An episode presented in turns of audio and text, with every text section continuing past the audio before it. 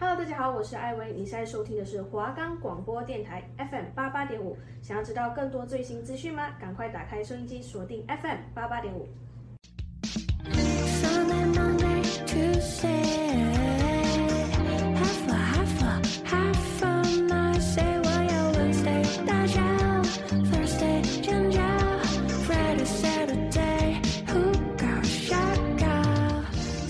Hello，Hello，这里是纯说书，我是主持人 Lucy，我是主持人 Zoe。如果你想阅读，但生活繁忙到抽不出时间，还是有选择障碍的您，不知道要看哪本书，或是想知道更多有趣好玩的书，欢迎聆听我们的节目，我们将带给您更多精彩又惊喜的内容。我们的节目会在周四晚上七点半到八点播出，敬请准时收听哦。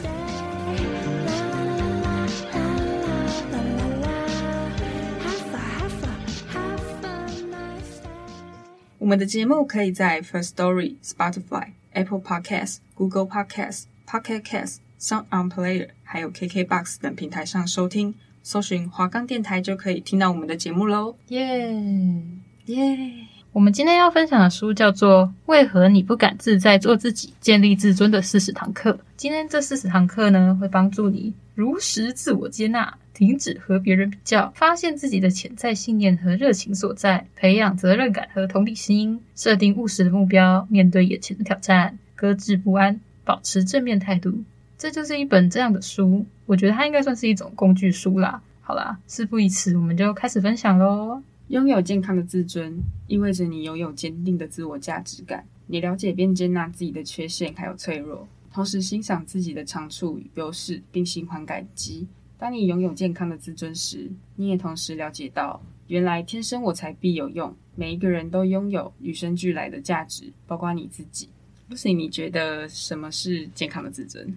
我觉得健康的自尊哦，我觉得自尊，因为不是常有人说就是他自尊心太高，那我觉得自尊心太高就不是健康的自尊。然后还有一些人是没有自尊心，太自尊心太低，就是也不是健康的自尊。对，他应该是一个 balance。不知道这本书是不是在讲这个，就达到一个平衡。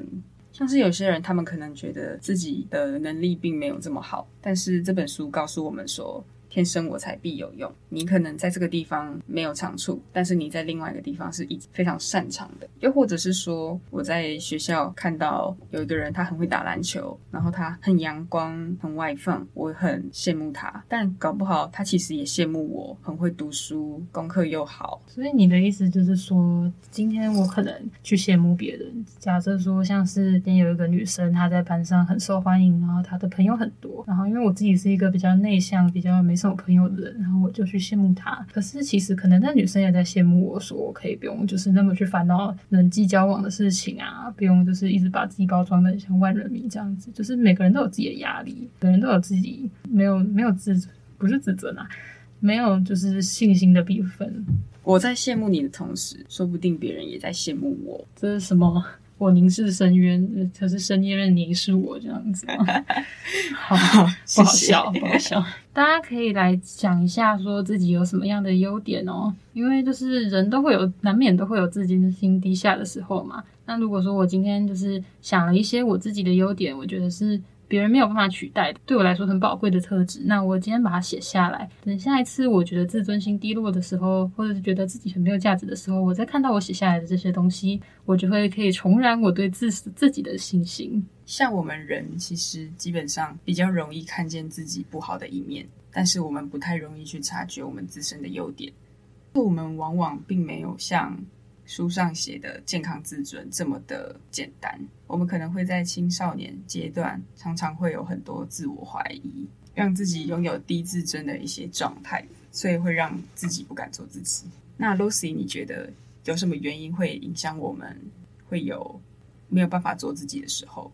我觉得没有办法做自己哦，没有办法做自己是指说我今天想要的这个，但是。因为有一些外在的因素，让我没有办法去选择我真正想要的东西。你说的是类似这种概念吗？我觉得在某些情况下，社会的价值观加减会影响到我们有没有办法自在做自己。因为当下你对自己的观感与认识，有一部分与你所接受的社会批评有关。你在年幼时如何解读那些语言还有评论，建构了你对自己的正面和负面的认知。长大之后，当你以成年人的角度来衡量同样的评论还有言论时，你可以自行决定哪些是你选择要相信的评论，哪些是你要拒绝接受的批评。我们可能从小在电视上就会看到某一些节目或者是广告，告诉我们说，你高才是帅，然后你瘦才是漂亮。你是说有点像是人家在定义我们说，就是男生要一八零啊才是大帅哥，女生要可能 BMI 小于多少多少才是一个才是辣妹，穠纤合度的大正妹这样子。但是但是其实我们。就是有些东西不是我们可以决定的，所以说他们可能只是在有点类似贩卖焦虑，就是想要骗你去整形啊，骗你买他们家的减肥产品啊，骗你去转股啊之类的。你说是这样子吗？我觉得社会价值观应该也包含就是对性别的刻板印象吧，像是说今天呃，我们小时候就是在社会课本或公民课本上也不是很常看到说什么就是。可能有人说，哦，男生就是要坚强，女生就是要温柔体贴，但是不是每一个人都可以就是符合这个标准。然后，如果今天这些在这个所谓的男生要阳刚、女生要温柔的标准之下，有些人不在标准内，那他就会被社会说他男人不像男人，女人不像女人。但是这其实是不对的，就是因为我们。在做自己的过程中，我们不应该要就是过度的被社会定义，因为这些并不是完全正确的。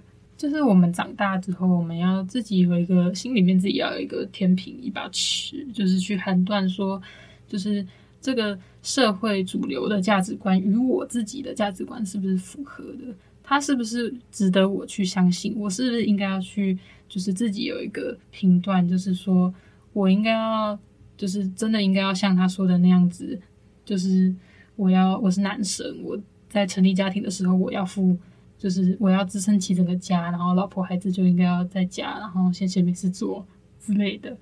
你还记得在学校求学的过程中，你有学到哪一些就是社会大众所接受还有重视的议题吗？然后，如果你可以建立自己的社会，那你会想要建立怎么样的社会？这本书他想要给大家就是一个自己的肯定句。面对这个社会急于传递给我们的资讯还有评论，我们可以大可忽略，不需要全然相信，或者可以想想看，从小我们接受了怎么样的讯息，然后在我们的人生长大之后有多大的改变。除了社会价值观之外，其实有时候在家庭的批评上。家境也会对我们人生会有一些影响。我国小有一个朋友，他在小时候求学过程中被父母要求的其实还蛮高的。他考了八十分，但是他爸爸希望他考再考九十分，然后他考了九十分，爸爸希望他又考一百分，等于是爸爸希望他是完美的，一百分是他应该要做的事情。那他在这个情况久了，其实。我认识他到现在，有发现说他对自己的要求也很高，但是如果他低于自己的要求，他其实就会自怨自艾。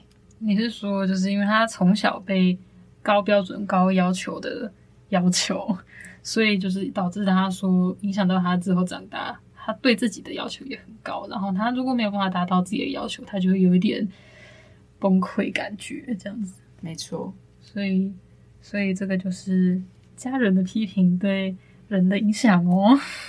嗯，家人批评在小孩的成长过程中，其实占还蛮大的什么比重吧？我懂你意思，就是因为就是家人就是我们最亲密的人嘛，就是他们是我们的在成长过程中的重要他人，就是弗洛伊德就是这么说的？父母的。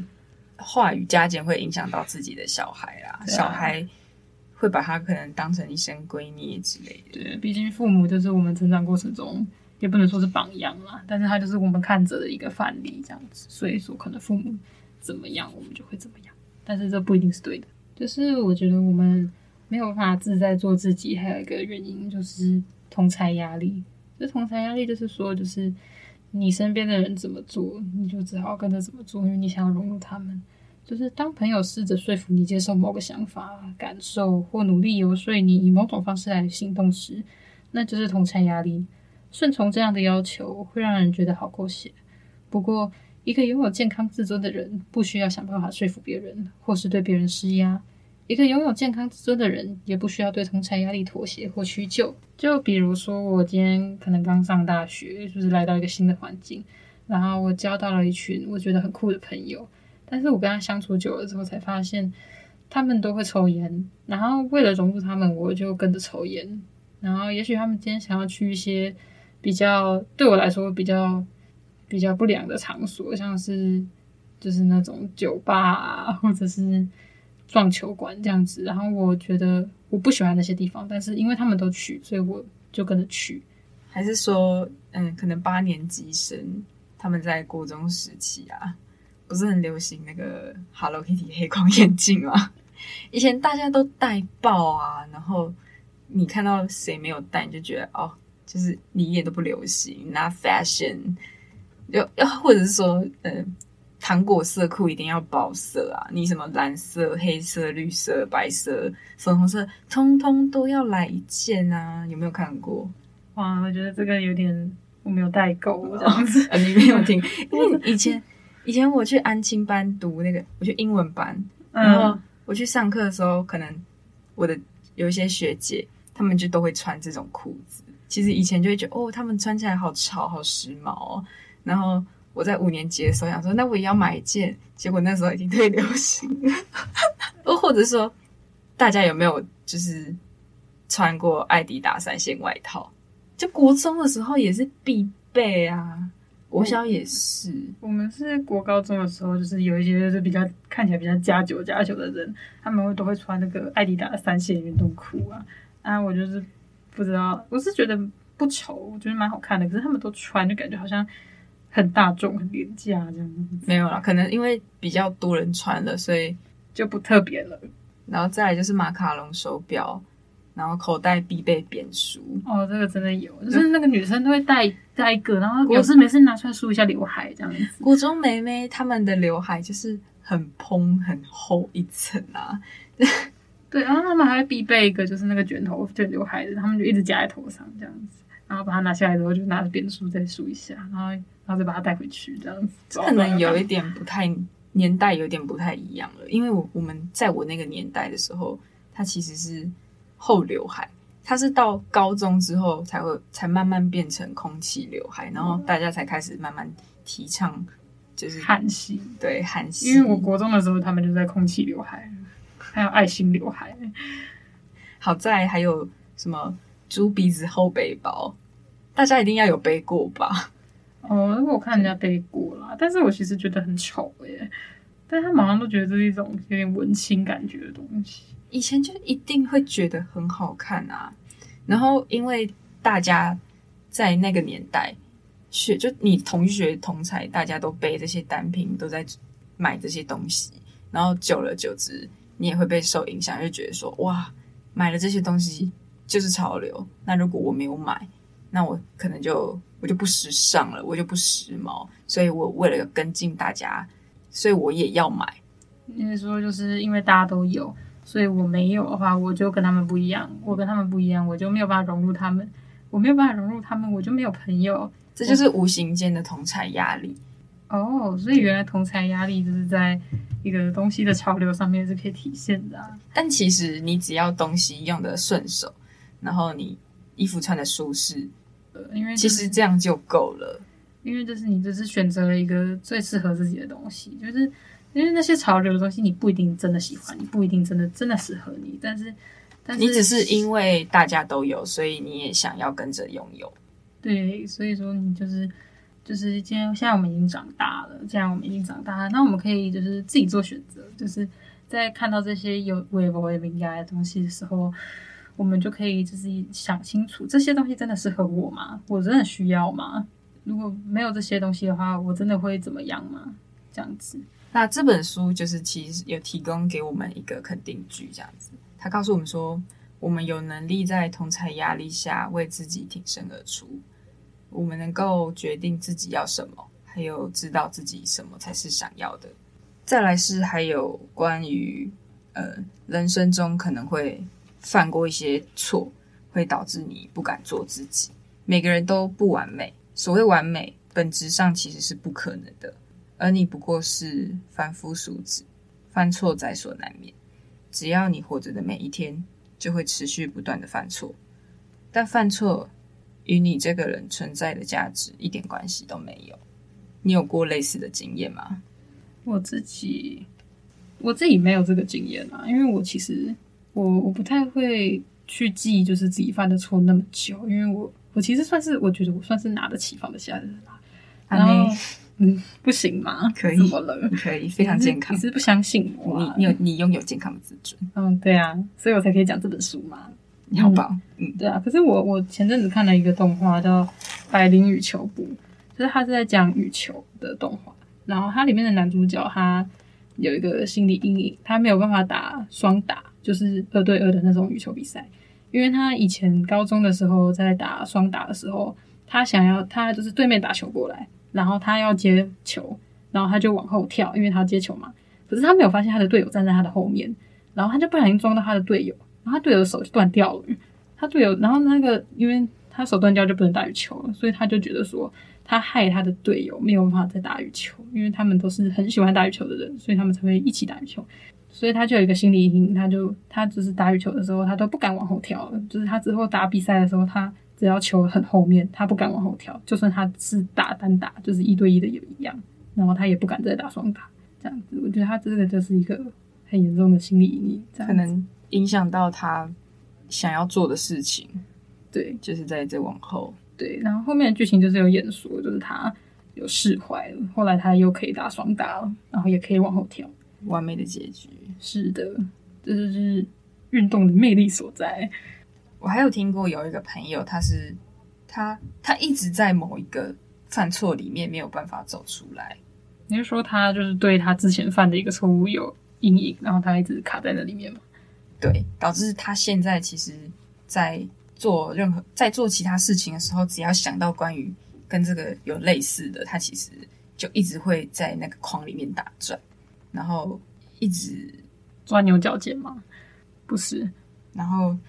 他他当初是，嗯，他跟一个朋友吵架，然后详细内容其实我已经忘记了，但是我可以确定是他是因为犯了错，然后但当下他没有好好的跟他的朋友和解，所以这个就就所以最后也没有和好嘛，最后也没有和好，然后他也就失去这个朋友嘛。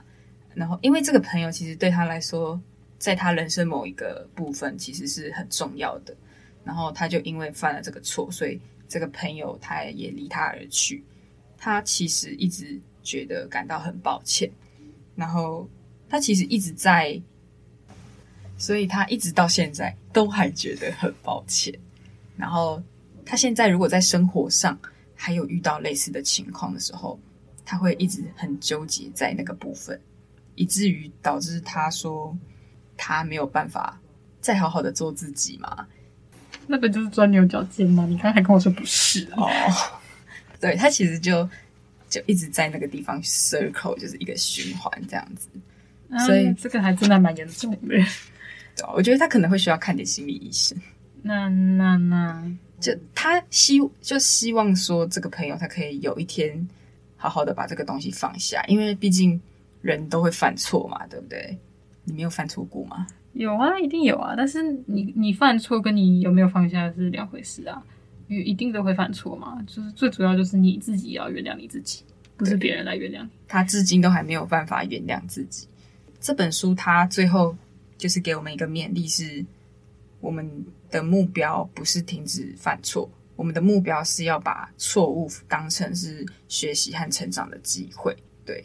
那这个朋友，他如果把这个事情他汲取教训了，然后做一个修正，然后继续向前看，那如果说他下次再遇到类似的情况的时候，我相信他一定都还有更好的方法来做解决。哦，就是人都是在犯错中成长的，是吧？大家都是在错中学啊，所以错了那也没关系嘛，被骂了那就被骂了啊。所以对啊，已经发生了嘛。对啊，那你就下次不要再犯了，这样就好。然后有什么我们真的哪里不好，那我们检讨。其实这样子就让我们人生更美好了嘛，对不对？哇，好有道理哦。不知道大家有没有听过一个东西叫做容貌焦虑，就是说，就是可能就是对自己的长相不是很满意啊，就是看到一些网红啊、网美啊，他们可能胸部很大、很瘦，然后腿很长、皮肤很白，然后你就会觉得说，我没有办法像他们一样漂亮，然后你就是感到对自己的容貌感到焦虑，就是，但是其实呢，你在遗传基因上早已被设定好要成为你自己。而且也唯有成为你自己，能成为你自己。这意味着，只要跟着你原来的路走下去，就会越走越开阔。不仅成功在望，还会活出更好的自己。大家可以想想看，如果这世界上如果只有一种植物，就是会发生什么样的事情？因为现在的社会，它其实就是因为大家都不一样，每一个人都是独立的，都是有独一无二的细胞、有基因、想法、感受什么。所以，让我们每个人都很独特。但如果今天我们今天大家都一样，没有容貌焦虑，我们其实就不怎么独特，因为大家都一样嘛。虽然说很公平，但就是，但这个世界就不够，就会变得不够好玩啊，对不对？就是像我如果说我今天看了一个偶像剧，我觉得里面的女主角好独立、好漂亮哦，然后我就很渴望要成为像她一样的人。然后今天我，然后我每天都很努力，想要成为跟她一模一样的人。但你觉得你可以成真吗？但其实你也不需要特别去成为谁，你就只需要好好的做你自己，因为你自己也有你很独特的天赋。这边还要再强调一遍，就是你应该要做你自己。这本书说，你试图成为别人，终究会失败。你一定要发展出你自己的。才华，你一定要发展出自己的魅力。嗯，你当然可以，就是视某一个人为目标，然后为模范去努力，但是你是没有办法成为他的。这是，这是你，这是你还是会有自己的自己特别的地方，因为这是已经设定好的。你出生就跟他不一样，你他出生的时候跟你也不一样，你们是没有办法直接完全成为一模一样的人的。所以你应该要，所以这是没有办法的事情。你只能就是以自己的方法，成为就是一个让你自己觉得自己很骄傲的人。你有没有听过有一些？你有没有听过有一个文章是什么？做自己跟没礼貌常常是一线之隔。没有哎、欸，你要不要讲一下在讲什么？有些人会提倡说：“哎、欸，我现在就是做自己啊。”但可能在某些人眼里，他的做自己其实是没礼貌。那你觉得做自己又是一个什么样的状态？然后你觉得他跟没礼貌之间有什么样的差别？你是说，就是我今天很没礼貌的跟你说话，然后呢，我说，然后你说我很没礼貌，可是我跟你说我在做自己，所以我才表现得很像没礼貌。可是我自己觉得啦，我觉得做自己跟有没有礼貌是两回事，因为我觉得做自己是表达自己的想法，表达自己的情绪，但是。有没有礼貌，就是表达方法的问题，就是你懂吗？就是就是你说自己的想法跟情绪是一回事，但你怎么说就是另一回事。但我觉得这样这两件事情其实还是需要去做一些拿捏的，就有时候要自己再多加衡量一下，自己在说出这些话的时候会不会。其实是没礼貌，但是你个人认为会做自己，这这我觉得这个其实也可以做一些思考啦。那个 Zoe，你有什么不敢做自己的时候吗？有啊，那你可以分享一下你为什么不敢做自己吗？诶，这个可能不行哦。为什么不能讲？因为因为我因为我不敢做自己。呃，好，谢谢你的分享。那会不会人家就是问说，我们为什么节目这么烂？这么烂，没有办法，因为我们在做自己。这样子，那我们不敢做自己，总是需要有一点方法来改善。那这边我可以提供一个建议，就是我们可以先练习从感恩你所拥有的开始，因为就是你心怀感激嘛，它是一种表达感恩还有珍惜的态度。当我们建立心怀感激的态度时，便会让自己专注于生命中美好的事物，并且为找为此找到庆祝的理由。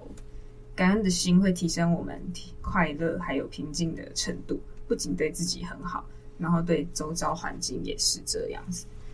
就是，呃，我们可以先从感激我们现有的东西开始，先感激说，哎，感谢我自己今天把这件事情做得很好，然后把这件事情做完了，或者是感谢今天至少有饭吃。我觉得其实感恩就可以从生活周遭的各个层面上开始做起。你说珍惜自己所拥有的，对。就是我先感谢我自己有我的身高，先感谢我有这张脸，先感谢我不是一生下来就只有一只眼睛哎。那那也那就算你只有一只眼睛，也可以感谢我还有一只眼睛。那如果我没有眼睛，我感谢什么？感谢我没有感谢我没有我没有眼睛，但我有鼻子，但我有嘴巴。我们就可以先从感恩自己是什么样子的人。然后我们先接受我们自己的优点还有缺点，为此做感激。因为我们通常只会记得我们不好的那一面，然后去记得不好的事情，但是我们很少会去感恩我们发生的好事，或者是去记住每天发生中的快乐。你是说生活不是缺少美，是缺少发现？没错。所以如果我认真仔细的去观察我的周遭，然后。以抱着感恩又充知足的心去思考这一些东西，我会发现，其实生活比我想象的还要容易，就是好事情其实发生的比我想象的还要多，只是我没有注意到。对，我们主要先认同我们自己，我们才有去做自己的动力，才有做自己的勇气。所以我们要先认识我们自己，然后接受我们自己，然后感谢我们自己。才能做我们自己，这就是做自己的根本道理。另外，我们还需要面对、处理，还有释放感受。感受其实没有好跟坏之分，然后它可感受，它可能会让你伤痕累累，或者是让你受惠无穷，只是看你要怎么样面对它。只要你有知觉的面对自己的感受，你就可以学会用健康的方式来处理它们。有的时候，你会不会觉得说，我们在很难过的时候，但是我们不想要让别人觉得我们很难过，所以我们会外表看起来没事，但是其实我们内心是难过，是在哭泣的。你在问 Lucy 吗？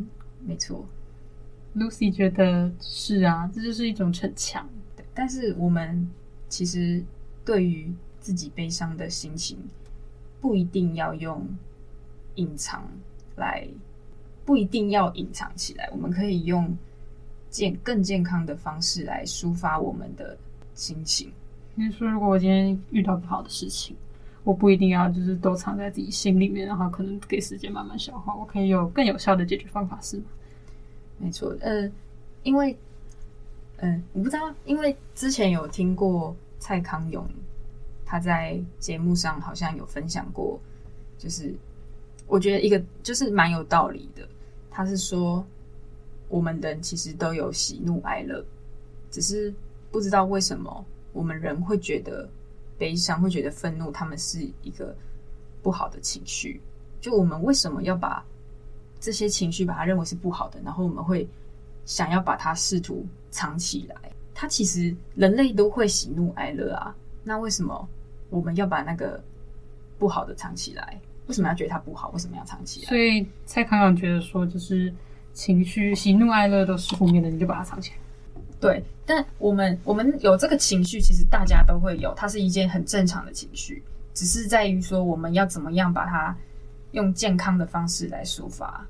就是我们什么时候会觉得哀跟怒是一个不好的心情，然后我们会想要把它给藏起来。它可能会是坏的，但是我们可以把它用一个很健康的方式。给表达出来，释放出来。好的，以上是我们今天分享的故事。如果喜欢我们的节目，可以订阅华冈电台，收听更多优质节目。我是主持人 Lucy，我是主持人 Zoe，我们下周见，拜拜拜